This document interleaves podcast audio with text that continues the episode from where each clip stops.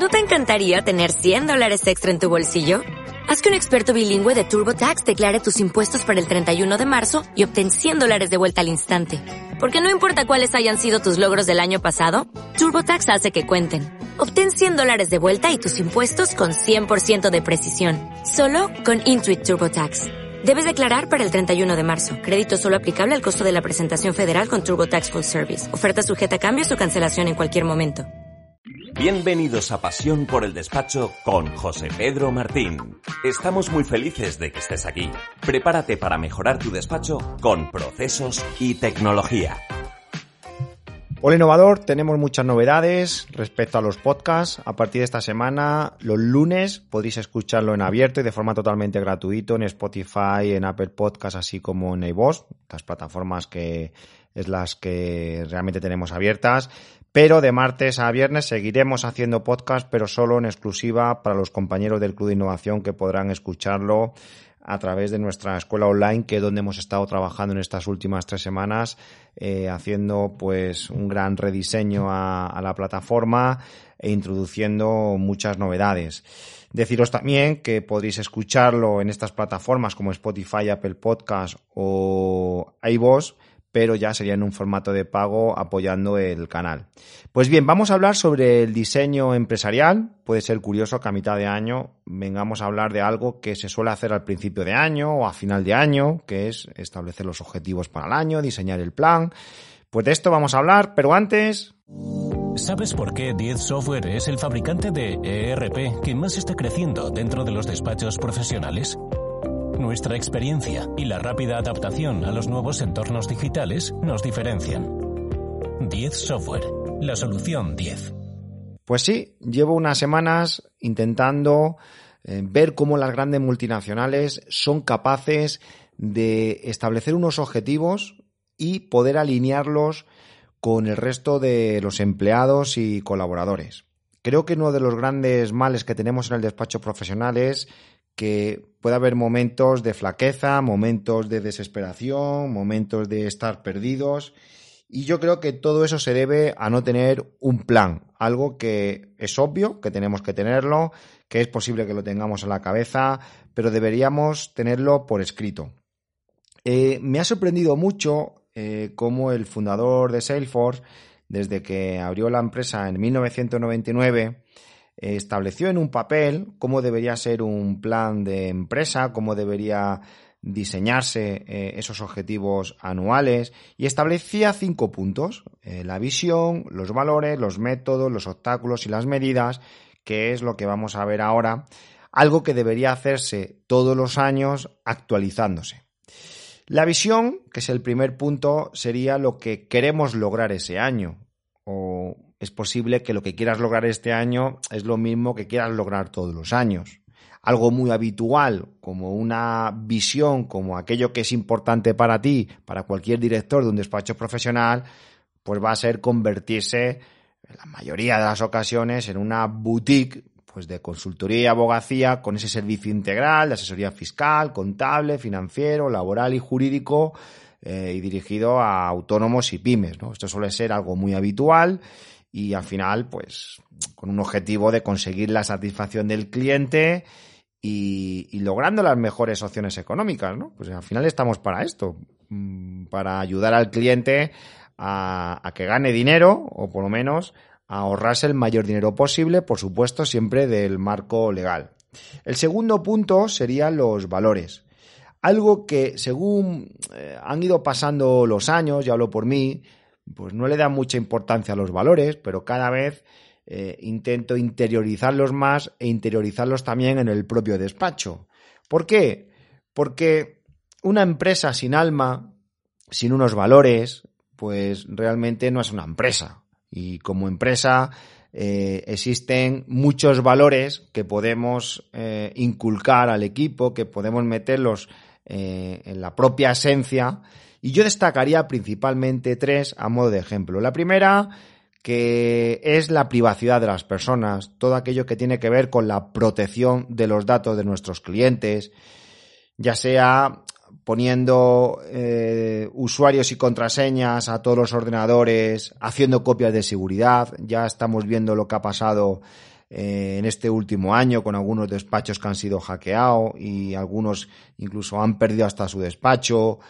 Eh, VPN para esos accesos remotos, contar con antivirus y, por supuesto, ¿no? tener firmado todos los contratos del cargado del tratamiento de datos. Yo creo que es un valor fundamental que el cliente también tiene que percibir. En segundo lugar, teniendo empleados felices, trabajando en la conciliación personal y familiar. Mm, tenemos que velar para que nuestro equipo pues tenga todas las comodidades para poder, eh, yo qué sé, pues mañana tiene que hacer eh, un trámite personal, pues que esa ausencia pues pueda ser retribuida, es decir, dar flexibilidad por parte de la empresa. Y hay un tercer punto que es la confianza. Yo creo que es el valor innato eh, y que permanece a lo largo de los años. ¿Y qué es la confianza en un despacho profesional? Pues para mí lo podríamos definir o lo podríamos adaptar al despacho profesional como conocer muy bien a los clientes, el saber cuáles son sus verdaderas necesidades, pero hay una parte de la confianza que para mí es fundamental en el despacho, que es conocernos bien la normativa. No hay peor ridículo, no hay peor sensación ante un cliente que nos pregunte por algo y no lo tengamos claro. No digo de tenernos que aprender los artículos de memoria, pero tenemos que ser conocedores de la normativa, manejarla bien.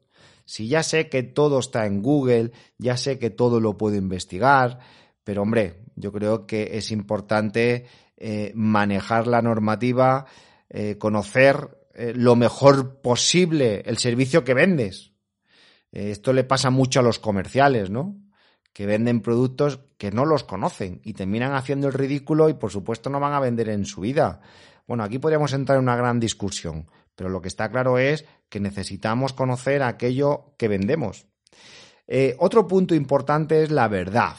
Ir con la verdad por delante siempre va a transmitir confianza y que haya una buena comunicación. Y por último, la unicanalidad, ¿no? Facilitar al cliente que se pueda comunicar con nosotros por cualquier vía. Bueno, hay otro punto, que es el tercero, que es qué métodos, qué acciones tengo que llevar en el despacho para conseguir esa visión.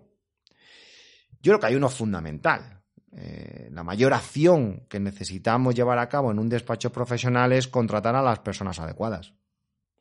Quien presta nuestros servicios no es una máquina. Quien presta nuestros servicios no es una tecnología. Quien realmente presta nuestros servicios en un despacho son las personas. Por tanto, la primera acción es contratar a las personas adecuadas.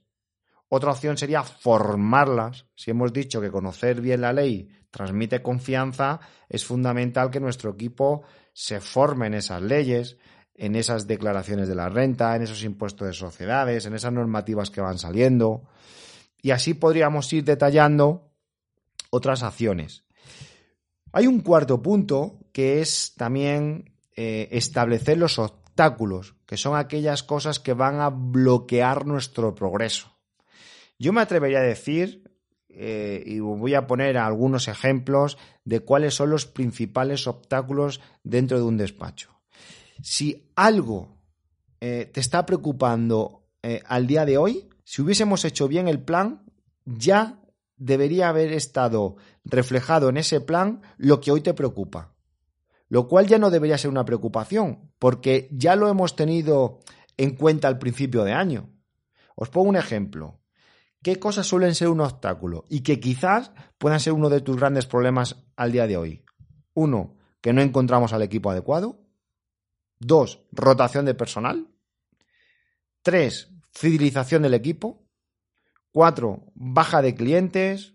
Cinco, captación de nuevos clientes. Y así podríamos ir detallando muchos más. Estoy convencido que si le dedicásemos cinco minutitos a detallar todos los obstáculos, algunos de ellos son de los que hoy seguro que te preocupan mucho. Si esto lo hacemos cuando diseñamos el plan, no estamos dejando a la improvisación que puedan surgir cosas que no las teníamos previstas. Y el quinto punto sería medir.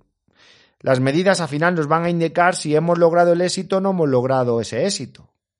A modo de ejemplo, Pues aumentar la facturación un 20% de forma anual o conseguir un margen del 50% entre facturación y gasto de personal.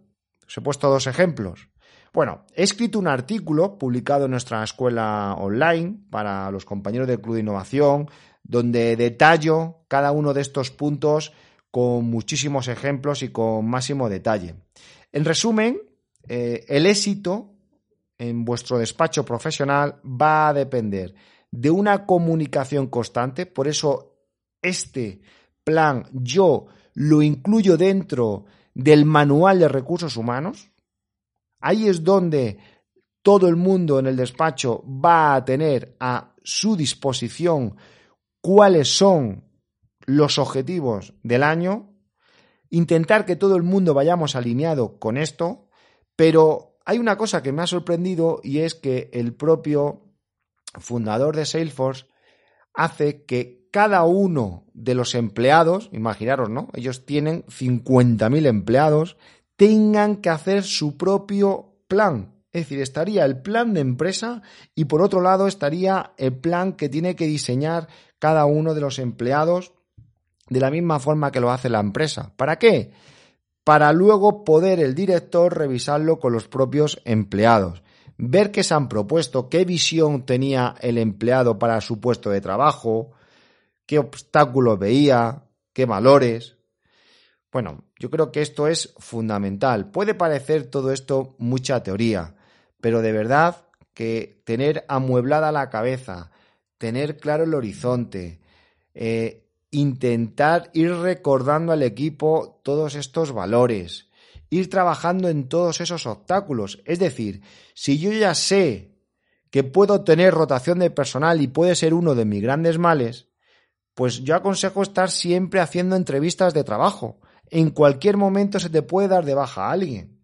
O si un gran problema puede ser la baja de clientes, pues tendremos que estar siempre diseñando un plan comercial o tener activo eh, publicaciones o escribir artículos o tener un anuncio en Google AdWords, porque la rotación de clientes lo vamos a tener siempre. Ya hemos visto en algunas estadísticas que la vida útil de un cliente está alrededor de los 5 o 6 años, como norma general. Esto va a depender de algunos factores. Por tanto, significa que rotación vas a tener. Entonces, lo que tenemos que es adelantarnos o poner en marcha las políticas correspondientes para que lo que hemos denominado obstáculos o cosas que nos puedan bloquear realmente lo tengamos muy bien identificado para poder anticiparnos. Esta sesión se acabó. Es momento de tomar acción. No te olvides de suscribirte y obtén los mejores contenidos sobre procesos y tecnología en los despachos profesionales.